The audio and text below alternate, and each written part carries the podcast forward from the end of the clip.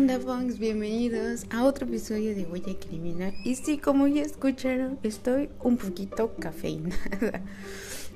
como vieron en el título, vamos a hablar de uno de los asesinos seriales como que más famosos. Y estaba pensando cómo hacer un tipo serie, por decirlo así. O, o no sé, como que una semana sí, una semana no, no sé, de como que el salón de la fama de los asesinos seriales. Aún, aún, no sé por qué hay varios. Está el Jeffrey Dahmer, está Ted Bundy, em, están los de los de esta escuela, estos dos muchachos. Eh, ¿Quién más? Había otro chavo igual que era chavo, que era hijo de, de un director de cine, algo así, que hasta se grabó. Igual fue un tiroteo en una escuela. Entonces hay como que asesinos como que muy famosos, no sé si a todos sean seriales, este, pero estoy pensando hacer algo así porque a veces como que siento que hablo más como que de otros temas un poquito más académicos, que de hecho estaba a punto de hacer eh, este episodio sobre una teoría de criminología, como sociología ya más o menos, y esas cosas de prevención del delito. Pero tengo ganas así de un de un asesinillo serial por ahí para investigar. Y el asesino serial es David Berkowitz, también conocido como el hijo de Sam, o creo que el asesino del de, calibre 44, algo así. Y como siempre me gusta darles el contexto de por qué llegué a hablar de este asesino. Sinceramente yo no lo conocía tal cual, sí había escuchado de un tal hijo de Sam, pero yo me imaginaba otra cosa. Y estuve leyendo la saga de Dan Wells, que es de la saga de I'm Not a Serial Killer o este la saga de ¿cómo se llama? John Clever. Está muy interesante. Creo que ya se los había mencionado, ya se los había recomendado. En este libro habla mucho sobre asesinos seriales porque el protagonista tiene se supone que es un sociópata y pues está como que un poquito obsesionado con asesinos seriales, entonces le gusta esta parte de perfilación, de saber este de, de todos estos temas, o sea, es básicamente mi personificación. Me siento súper identificada con él en algunos aspectos. Y ha mencionado, bueno, ahorita estoy en el tercer libro, son seis libros, y ha mencionado algunas veces, muchas veces, a el, hijo de Sam o David Berkowitz. Y yo dije, ¿quién chingados es este fulano? Porque sí lo había escuchado, o sea, la palabra hijo de Sam, pero no tal vez, no tal cual el nombre David Berkowitz. Y igual lo mencionaba con otro tipo de nombre. Y, hace unos días estuve haciendo también, eh, ¿cómo se llama? Eh, el, el curso de grafología que se los he mencionado y ya mero está, ya estoy empezando a grabar y editar los videos y subirlos, así que paciencia, por favor, paciencia. Em, y estaba buscando como que cartas o notas o algo así, perdón, de algunos asesinos, de algunos sociópatas, de algunos psicópatas. Y cuando pones en Google como, eh, bueno, en inglés puse el hijo de Sam, carta y sí salía, o puse cartas de asesinos, algo así. Y me salía una que decía David Berkowitz y yo dije, ¿quién chingados es David Berkowitz? Entonces eran como que muchas cosas que me estaban apareciendo, como que estaba destinado que yo hable de este tema. Así que, quitando eso del camino, vamos a ver quién chingados era David Berkowitz.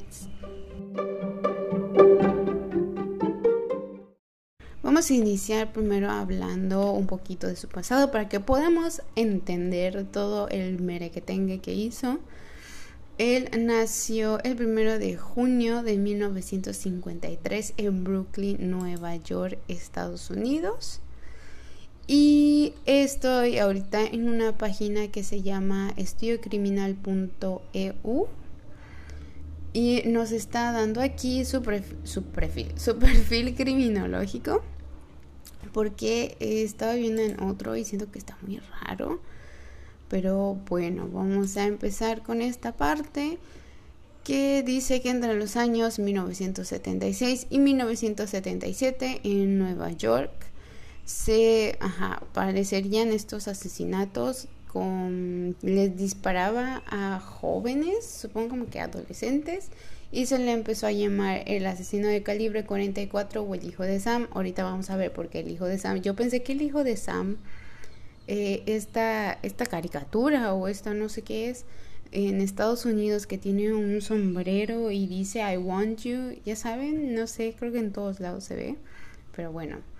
Aquí dice que se llama, porque sigue vivo, creo que tiene 68 años ahorita, 60 años. A ver, me parece que sí, o sea, sigue vivo, o sea, ¿cuánto tendrá un poquito más que la edad de mi papá? Um, sí, 68 años. No, hombre, mi papá está joven. Él se llama Richard David Falco Berkowitz. Fue un hijo no deseado. Esta parte no sé de dónde sacaron información. En el año de 1953, su madre, debido a la negativa de su segunda pareja para tener más hijos, decide darlo en adopción. Esto sin duda quedaría marcado en la mente y personalidad de David por el resto de sus días. Desde que era pequeño, David presentó una personalidad bastante compleja y problemática, ya que solía mentir con frecuencia y además tenía gran capacidad para inventar historias. Siempre fue un niño de carácter tímido, el cual sufría ataques depresivos y de violencia, características de su personalidad que se acentuarían a los 14 años cuando muere la madre, su madre adoptiva de cáncer de seno, me parece. Los sentimientos de soledad y rechazo social en David fueron creciendo. El gran detonante a todo lo que ya estaba viviendo a nivel mental y emocional fue el casamiento de su padre, cuatro años después de la muerte de su madre, adoptiva también. en ese momento, cuando David sufría eh, un cambio radical en su personalidad. Luego de esto, Berkowitz se alista al ejército, ahí recibe un extenso entrenamiento militar, y además se forma para ser un tirador profesional, lo cual consiguió para el año 1974. Regresaría del ejército con una mente y personalidad totalmente alineadas, y ese vería su hogar como algo extraño y distante. Cuando Berkowitz tenía 23 años, daría un cambio radical a la personalidad y esto lo habría convertido en un asesino en serie. Luego de haber llegado del ejército, Berkowitz comenzaría a tener visiones terroríficas y pensamientos obsesivos que lo llevaría a cometer sus crímenes. Así lo describía en muchas de las cartas que enviaba a la policía y a varios periodistas. Uy, no sé. ¿Y si el hijo de Sam es ¿Es el asesino de Zodíaco? No sé. El hijo de Sam ataca de manera fortuita a sus víctimas. La mayoría de ellas eran estudiantes que regresaban del teatro o de la universidad en horas de la noche. Pasando este tiempo, David fortalecía su autoestima y con ella su grado de frialdad e inescrupulosidad. Debido al impacto mediático causado con sus ejecuciones, además de las cartas que enviaba a los medios y a la policía, en estas cartas Berkowitz expresaba que se sentía poseído por Satán. Más tarde afirmaba que todos los crímenes que cometió fueron producto de su frustración e incapacidad para relacionarse con las mujeres a nivel sexual, qué raro, y de poder socializar con el resto de las personas.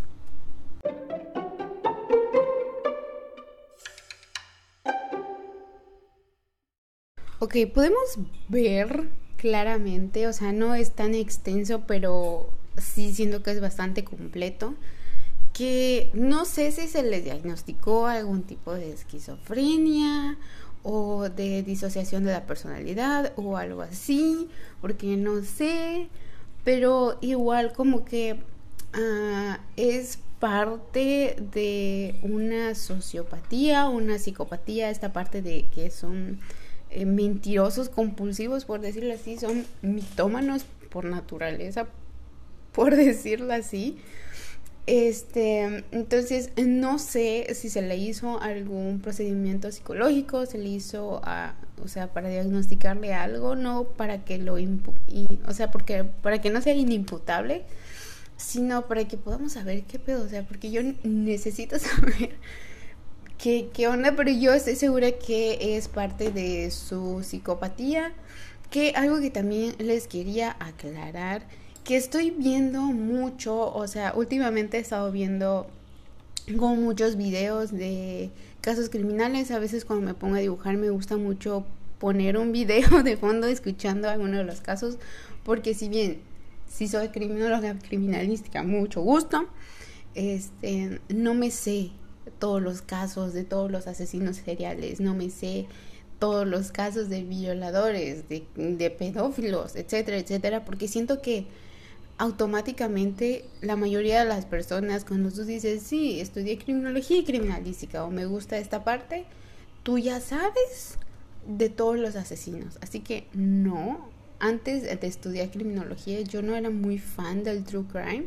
Era así como que, ok, está chido, interesante. Cuando empecé a estudiar criminología y criminalística, pues fue el acabose de mi mentalidad. y empecé a aprender mucho sobre esto y, me volví literal estos últimos, o sea, a partir de eso y estos últimos años, me he convertido en Sherlock Holmes, que ni siquiera yo me soporto, porque... Y, pero, pero eso, eso, eso no quiero hablarlo. este, entonces una de esas cosas que, en que he estado viendo esto de los casos raros, o sea, he escuchado varios casos aquí en Latinoamérica y casos pues obviamente de Estados Unidos. Y algo que todo el mundo hace, o bueno, la mayoría, no, no estoy diciendo que, o sea, regañándoles pues, confunden el hecho de ser un psicópata y psicópata es igual a asesino en serie o asesino en serie es igual a psicópata. Eh, cuando hablamos de asesinos en serie ya hablamos, creo que, bueno, no tanto de asesino en serie, solo aclaramos como que estas diferencias. Sabemos que a partir de tres asesinatos ya es considerado un asesino en serie y también hay periodos de reposo entre uno y otro y pues la mayoría de ellos tienen un modus operandi, también un tipo de perfil de víctima, etcétera, etcétera. Si quieren que abundemos más en este, en este tema sobre asesinos seriales para hacer como que una clasificación, pues lo hacemos. Este, también hablamos sobre las diferencias entre sociopatía y psicopatía. Está en uno de los episodios de aquí. Y pues no es lo mismo, vimos que no era mismo ser un sociópata o un psicópata. Y creo que es importante también saber que un psicópata no es lo mismo a un asesino en serie. Si bien un asesino en serie puede ser un psicópata, puede ser un sociópata o, o tener algún otro tipo de trastorno de la personalidad, también pueden haber asesinos en serie que tengan alguna enfermedad mental, retraso, esquizofrenia, etcétera, etcétera. No necesariamente tiene que ser un psicópata para ser un asesino en serie, aunque pues hay una delgada línea entre, entre un sociópata y que se pueda llegar a convertir en un asesino en serie, si bien considero y creo que así es, si ustedes quieren investigar adelante siempre se los digo no se queden con lo que yo les digo o lo que ven en internet investiguen más a fondo.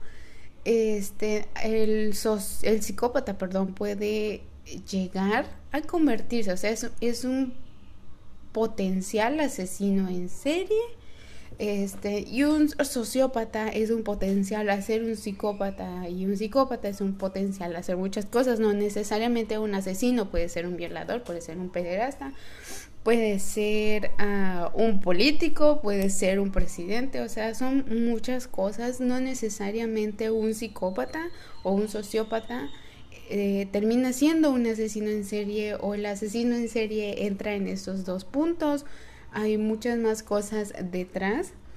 Incluso puede haber una persona totalmente mentalmente bien, por decirlo así. Es que entraría en la parte de psicópata y sociópata. Pero, ajá, ese es, ese es el punto que quería aclarar, que no es lo mismo ser un sociópata, un psicópata y un asesino serial es totalmente, totalmente diferente uno de otro y pues es otro tipo de clasificación. Y también, pues otra vez, un asesino en serie puede ser o no un psicópata o un sociópata o puede tener algún otro trastorno, alguna otra enfermedad mental, no necesariamente los típicos em, perfiles, por decirlo así, o como literalmente se le atribuye, o sea, de, literal, he visto que aparece un caso, no sé, de algún tipo de asesinato o, no sé, así cosas raras que no, no, pero noticias, la verdad.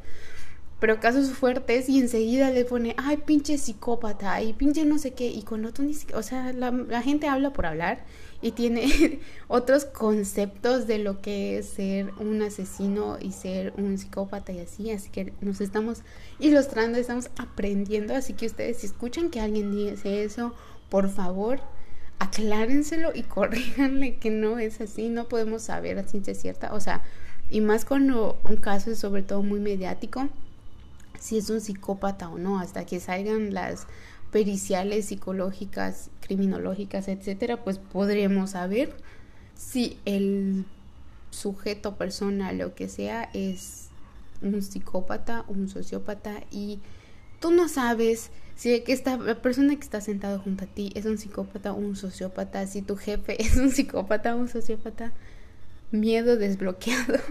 Si el, no sé, el fiscal del, del ¿qué? de la ciudad, del municipio, lo que sea, es, eh, es un sociópata o un psicópata, si el presidente es un sociópata, más, más o menos, o un psicópata, pero este mm, hay, hay, muchas cosas y no terminan siendo necesariamente este, asesinos. Así que vamos a seguir con esto, ya volteando la hoja y terminando de aclarar todo esto. Eh, yo sí considero que Berkowitz era un tenía un tipo de sociopatía. Ay, se me olvidó que no decirles que hay personas que entran en una psicopatía o tienen esta personalidad eh, trastorno la personalidad antisocial o asocial y se les considera como sociópatas a la gran mayoría. Y esto no quiere decir que sea malo a menos que vayan a terapia a veces empiezan a ir a terapia y es identificado como que desde muy jóvenes y pues en otros casos pues pues ya fue o sea ya crecen con ese esa, es que no puedo decir, bueno, sí, como que ese tipo de mentalidad, ese tipo de personalidad, entonces, y pues como pasa el tiempo, se va arraigando más y la persona se vuelve pues como es.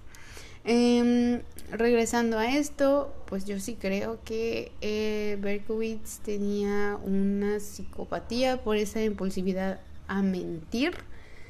Y como leímos en el anterior, eh, esta parte sexual, la gran mayoría de las personas inadaptados sociales, sociópatas, bla, bla, bla, es o por no poderse adaptar socialmente o cosas sexuales. Bueno, muchas veces es esta parte sexual, que si abusaron de él, que si no, etcétera, etcétera. Ustedes ya, ya sabrán si ya tienen tiempo aquí. Perdón, me interrumpió mi gato. eh, esta, esta parte de ser un inadaptado social o mm, ver este rechazo de, pues no, o sea, no tanto de toda la sociedad, pero sí de algo que quieres pertenecer, es como que empieza a crear como eh, heridas en la persona, para que me entiendan, y empieza a crear estos rechazos o ir en contra de la sociedad, es donde empieza que sí es antisocial, que es asocial, etcétera, etcétera. Y pues sobre todo esta parte a nivel sexual, yo no sé, o sea, leímos esta parte donde decía que ah, más tarde afirmaría que fueron productos de frustración e incapacidad para relacionarse con mujeres a nivel sexual. Esta parte también es como bastante común, eh, sobre todo la parte sexual, o sea, siento que impera mucho la parte instintiva de la persona de, no sé, alimentarse, de, saciar cierta necesidad como es la sexual. Y también como que esta parte de pertenecer a algo radica mucho, o sea, te siento. En este caso, pues ya leímos que es como eso también, no era como que muy adaptado de mm, esta parte de, que lo dieron en adopción, no lo vio muy bien. Y la verdad no sé a qué edad lo dieron en adopción, porque bien en el, en el perfil que leímos decía que es algo que lo marcó muchísimo la parte de darlo en adopción. No sé cuántos años tenía. A ver.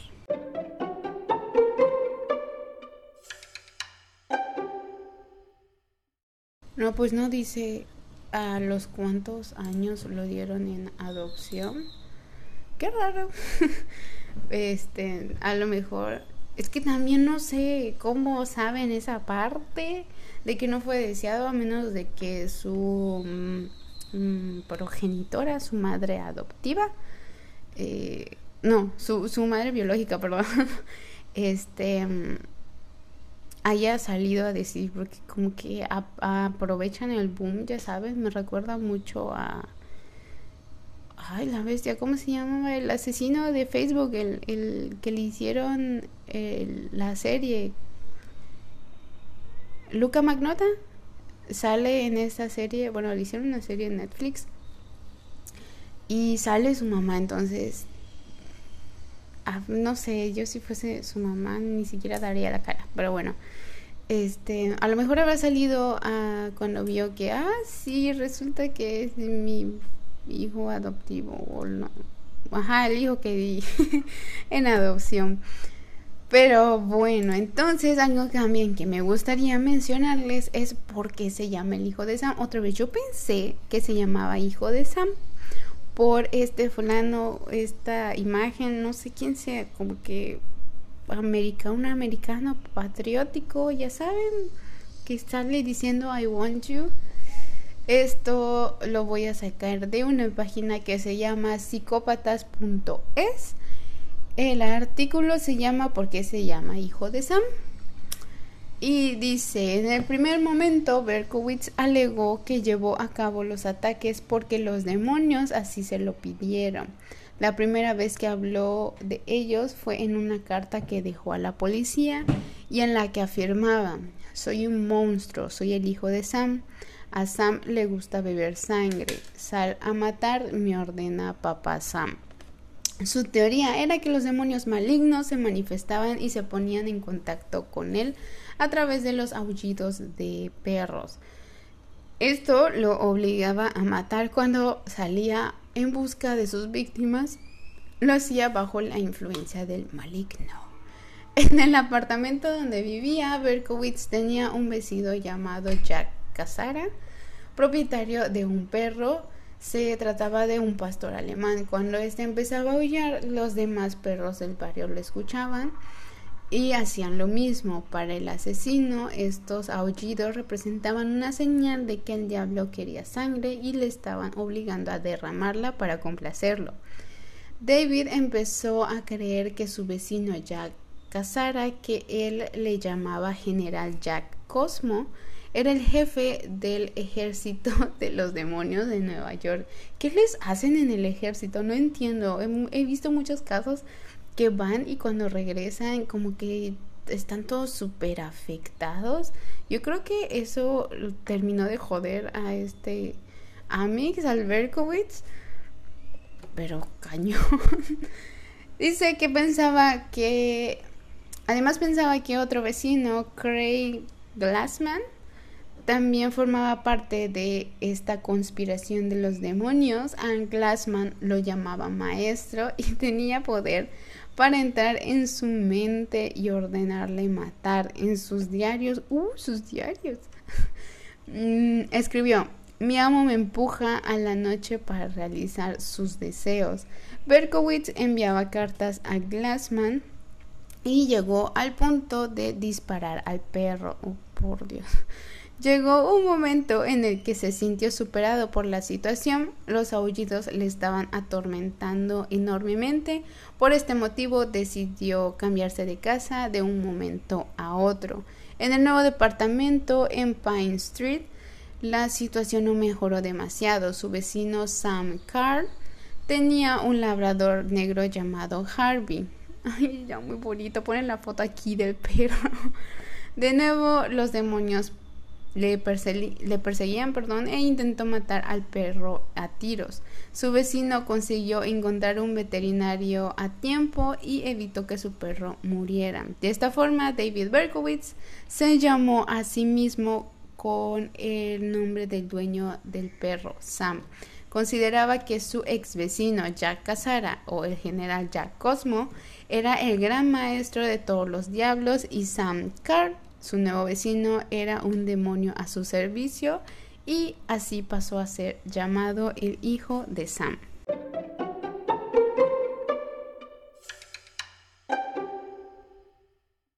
Ahora entramos en esta parte interesante que, bueno, no sé si es interesante para algunos, que son los ataques o los asesinatos, perdón, el 29 de julio de 1976, Donna Lauria y Jody Valenti o Valenti esperaban dentro de su coche cuando un hombre disparó contra ellas, provocando la muerte instantánea de Donna e hiriendo a Jody. El 23 de octubre de 1976, Carl Denaro y Rosemary Keenan o Kenan charlaban dentro de su automóvil cuando un hombre desconocido les disparó cinco veces, lo que provocó heridas superficiales a Rose, mientras que Carl sufrió una grave lesión craneal. El 26 de noviembre de 1976, Donna de Masi y Joan Lomino regresaban caminando del cine cuando un hombre se acercó fingiendo hacerles una pregunta para luego dispararles. Perdón provocando graves heridas en Donna y Joan, la cual quedó parapléjica, parapléjica. El 30 de enero de 1976, Christine Front, no, no sé si estoy diciendo bien, si, si, si está mal, discúlpeme. Y John Deal, una pareja de novios, pues sí, ¿no? Se preparaban para salir a bailar cuando su atacante disparó en tres ocasiones contra su vehículo, provocando heridas leves en John y graves en Christine, quien falleció en el hospital. El 8 de marzo de 1977, Virginia Boskerchinen, Boskerchinen su atacante se le acercó y le disparó en la cara a la bestia. Para, tener, para tratar de protegerse se cubrió el rostro con sus libros, pero aquel escudo improvisado no impidió su muerte. El 17 de abril de 1977, Alexander Esiu y Valentina Suriani, una pareja de novios, se estaban besando, ok, mucha información, en el automóvil cuando se acercó un hombre y les disparó en dos ocasiones a cada uno. Valentina murió en el lugar mientras que Alexander falleció en el hospital varias horas después. El 26 de junio de 1977, Sal Lupo y Judy Plácido habían salido en una discoteca y cuando se encontraban en su automóvil fueron atacados por tres disparos. Sus heridas fueron menores y ambos sobrevivieron. El 31 de julio de 1977, Stacy Moskowitz y Robert Violant, novios, estaban dentro de un automóvil estacionado cerca de un parque cuando un hombre se acercó y les disparó. Stacy murió horas después en el hospital, mientras que Robert perdió un ojo y el 80% de la visibilidad del otro.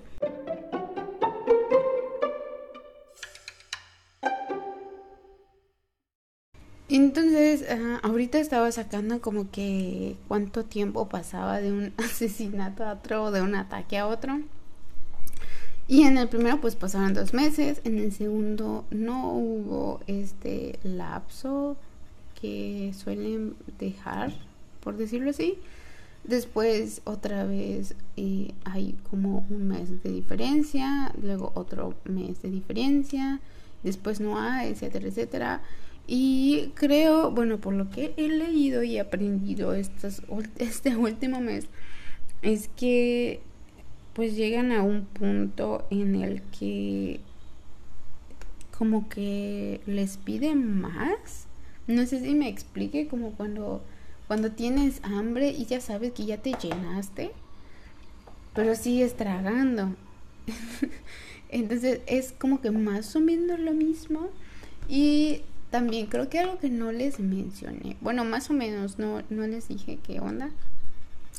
Él enviaba cartas, o sea, sí les mencioné, de, al New York Daily News. Y creo que les, como que se burlaba de ellos, de que lo atraparan. Es que está muy asesino del zodiaco. Discúlpame, pero está muy asesino del zodiaco. Y no sé si sea este ¿cómo se llama? si sea un tipo de copia, o sea, de que el Berkowitz se haya copiado del asesino del zodiaco. Esto lo ofendería muchísimo y le daría mucho en el ego a ambos.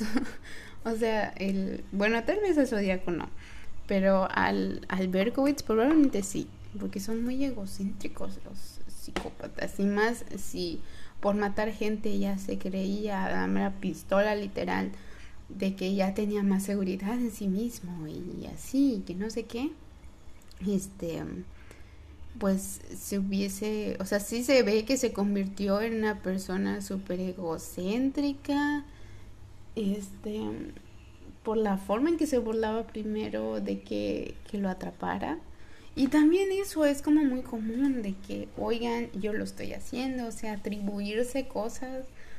Eh, regresando otra vez al caso del zodiaco, él se atribuye a cosas que ni siquiera habían hecho él, o sea, no había hecho él, o, quién sabe. Yo no estoy segura que fuese un él. También, tal vez habrá muchos él de él, pero bueno. pero bueno, em, en este caso, pues hacía más o menos lo mismo. Eh, aquí dice que le, llamaba, le mandaban cartas diciéndole o agradeciéndole el interés que mostraba por sus crímenes del asesinato del calibre 44. Ah, ok, no mandaba cartas diciendo aquí el, el, hijo de Sam o algo así como el zodiaco, obsesionados con el zodiaco. Y dice, prometió a este que seguiría teniendo noticias suyas, pues Sam el terrible cada vez más sediento de sangre, no dejaría de matar hasta que se, se sacie por completo. Bueno, ya moviéndonos a el arresto y enjuiciamiento. Un año después, en julio de 1977, un testigo logra identificarlo como Berkowitz. Trata de huir del escenario de un crimen después de haber disparado contra una pareja de jóvenes y un mes después es arrestado. Trata de alegar locura afirmando mostrar la voz escuchar, perdón, la voz de un demonio de 6000 años reencarnado en Sam, el perro de su vecino. ya me perdí, es que o era el perro o era el vecino el cual le daba órdenes de matar. Sin éxito, los psiquiatras lo diagnosticaron con esquizofrenia paranoia. Ahí está, de personalidad antisocial. Chispa. Berkowitz es juzgado culpable y condenado a cadena perpetua, una, con una pena de 365 años. Una vez en la cárcel, reconoce haber formado parte de un culto satánico relacionado con eh, Charles Manson, qué raro. Otro, otro que es parte de los asesinos eh, famosos o este salón de la fama de los asesinos. que, que él nunca mató a nadie por su propia mano, o sea, fue otra persona, fueron otras personas, pero pues es el autor intelectual de la mayoría, así que es bastante interesante. Ya hablaremos de él. Si hago esto que les mencioné al principio, pues ya hablaremos de él y asegura, pero espera, Charles Manson no era satánico. Era, o sí, ya no recuerdo. Y asegura que sus crímenes no, lo no los cometió solo, sino que había sido varios los tiradores con un calibre 44. En unas declaraciones recientes, Berkowitz, ¿qué tan recientes? Berkowitz confesaba cómo había sido su experiencia dentro del mundo satánico. Y cito, me fascinaban los temas relacionados con la brujería y el ocultismo. En 1975 conocí a unos tíos que parecían simpáticos, eran satanistas. Ingenuamente me uní al grupo y empecé asistiendo a los rituales. Al principio no era más que un simple participante, pero muy pronto me convertí en un verdadero adorador del diablo. Mi cuerpo y mi mente le pertenecían. Ay, qué romántico. Yo me estaba convirtiendo en una máquina de matar. La policía neoyorquina venía ya sospechando que detrás de todos esos crímenes se hallase una secta satánica. Es que qué culpa tienen las sectas satánicas. O sea, sí, varias, pero hay otras que no son así. Pero bueno. Y que Berkowitz no fuese más que uno de los adeptos del más bajo rango la coartada perfecta para cubrir a los miembros de más posición. Aún así, y como en la mayoría de los casos, las mismas fuerzas de seguridad que se ocuparon del caso trataron de ocultar todos aquellos datos que relacionaban el crimen con satanismo, siendo revelado al público más tarde gracias a las investigaciones de, del periodista Maury Terry. En julio del 2006 le fue negada la libertad condicional, sin embargo Berkowitz no tiene deseos de salir de la cárcel porque sabe que no merece la libertad Ay, no, pobrecito. Y las autoridades tampoco creen que deba salir a la calle. Mientras tanto, vive su nueva faceta religiosa como ministro y consejero espiritual de la prisión, ¿no? Estoy en shock. me encanta, o sea, se me hace súper interesante esta parte de que son asesinos o son pederastas o son así y cuando entran a la cárcel se convierten en religiosos. O sea, siento que es esta parte de, de fanatismo, o sea, hay personas que son muy fanáticas y como ya no pueden hacer eso en la cárcel, prefieren ser fanáticos de la religión. Es que no lo entiendo. ¿Y saben qué? Lo pueden ver en La Naranja Mecánica que este solo hizo un, o sea, solo mató una persona, el Alexander the Large. Amo. pero este pero lo mismo pasa, como que pasa algo en la cárcel o no sé si en, en las cárceles o las los centros de detención, no sé, como cientos eh, de reinserción social, no sé cómo les quieran decir, este, solo tienen derecho a, a, creer en Dios, o sea, el, Dios católico cristiano. No puedes creer en otra cosa, siento. Y, ahí, o sea, ahí no, creo que sí, son así en Estados Unidos, no sé, ignoro mucho esa parte. Pero habiendo tantas religiones, solo, no sé, me, me, da, me da mucha curiosidad saber qué pasa en su cabeza en ese momento. Porque no es porque se hayan arrepentido, es porque no se arrepienten, o sea, no tienen ese sentido de arrepentimiento. Y si lo llegan a decir, es mentira, o sea, solo para decir, ah, sí, sí, madre, sí, arrepentida que estoy. Es que no, no, o sea, no. Y, y aunque sea diagnosticado como...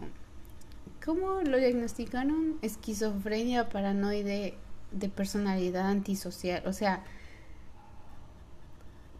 esta parte de personalidad antisocial, no hay arrepentimiento ahí, no hay ningún tipo de sentimiento, de ningún tipo, ni de tristeza, ni de miedo, tal vez eh, no como una persona normal lo sentiría, pero, ah, no sé, me da mucha curiosidad y siempre, la mayoría de las cosas he visto que se le atribuye a las partes satánicas, sectas satánicas. Y también lo mencioné en el episodio pasado del asesino del zodiaco. Y yo siguiendo con mi asesino del zodiaco. de, de que no todas las sectas son malas, o sea, las satánicas. Eh, o la religión satánica. Y estoy hablando más sobre el satanismo de Anthony LaVey, que, que yo sepa está prohibido matar. Habrán otros tipos de sectas, así como en el budismo hay un budismo como que el general que nació y salieron otros tipos de budismo. Quiero atribuirle que, o sea, quiero creer, perdón, que más o menos así funcionan las sectas satánicas. No estoy justificando ninguna de las sectas satánicas que haya matado animales o personas eh, o algo así, pero cada quien es libre de creer lo que quiere. Yo no estoy de acuerdo con la parte de los asesinatos de ningún tipo a ningún ser vivo. Pero eh, hablando pues de esta parte de Anthony LaVey, siento que no es eh, cómo se le hace ver, porque hay personas que son satanistas, como este eh, Magnus Mephisto, es, eh, creen, o sea, es satanista, satánico, ¿cómo, se les dice? Ya no sé. Este, pero es de la parte de Anthony LaVey, me parece. No sé, luego le pregunto. que yo sepa si una vez le pregunté qué onda y me dijo que sí, que era de, de la parte de Anthony LaVey. Y igual hay videos de él hablando de esta parte del satanismo de este personaje, entre otras cosas, pero no se me hace como muy justo englobar que todos los satanistas son así, de, de culeros, o son asesinos, o son sociópatas, o son psicópatas, lo que sea. Este, otra vez, no estoy justificando otras sectas que sí lo hayan hecho. Bueno.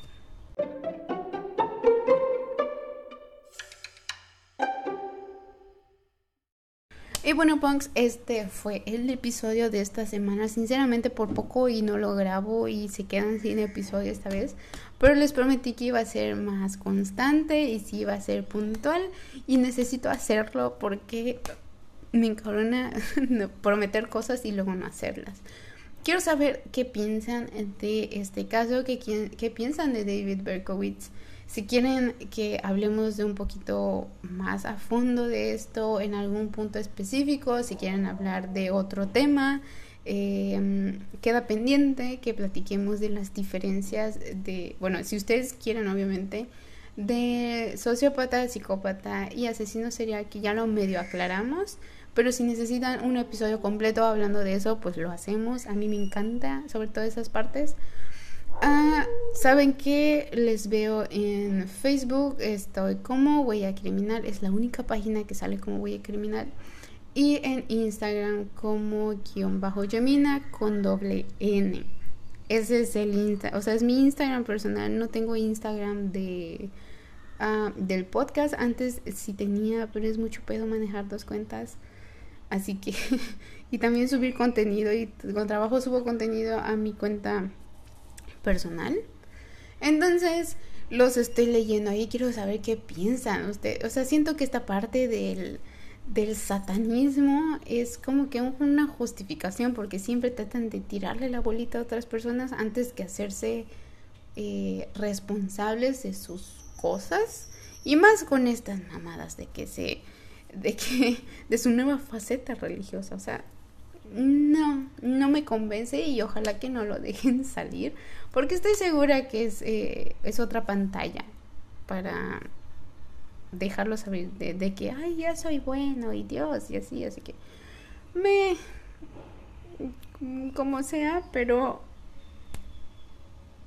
a ver si puedo subirles alguna imagen luego de mi retiro de las redes sociales de cómo es David Berkowitz eh, bueno, en el 2020 o el 2021 para saber qué onda. Así que otra vez, Facebook, Huella Criminal, Instagram, guion bajo, Gemina con doble N. Tampoco olviden que tengo un curso de lenguaje corporal o lenguaje no verbal y microexpresiones y actualmente estoy terminando de hacer el curso de grafología intensiva, de verdad es intensiva, son muchas cosas.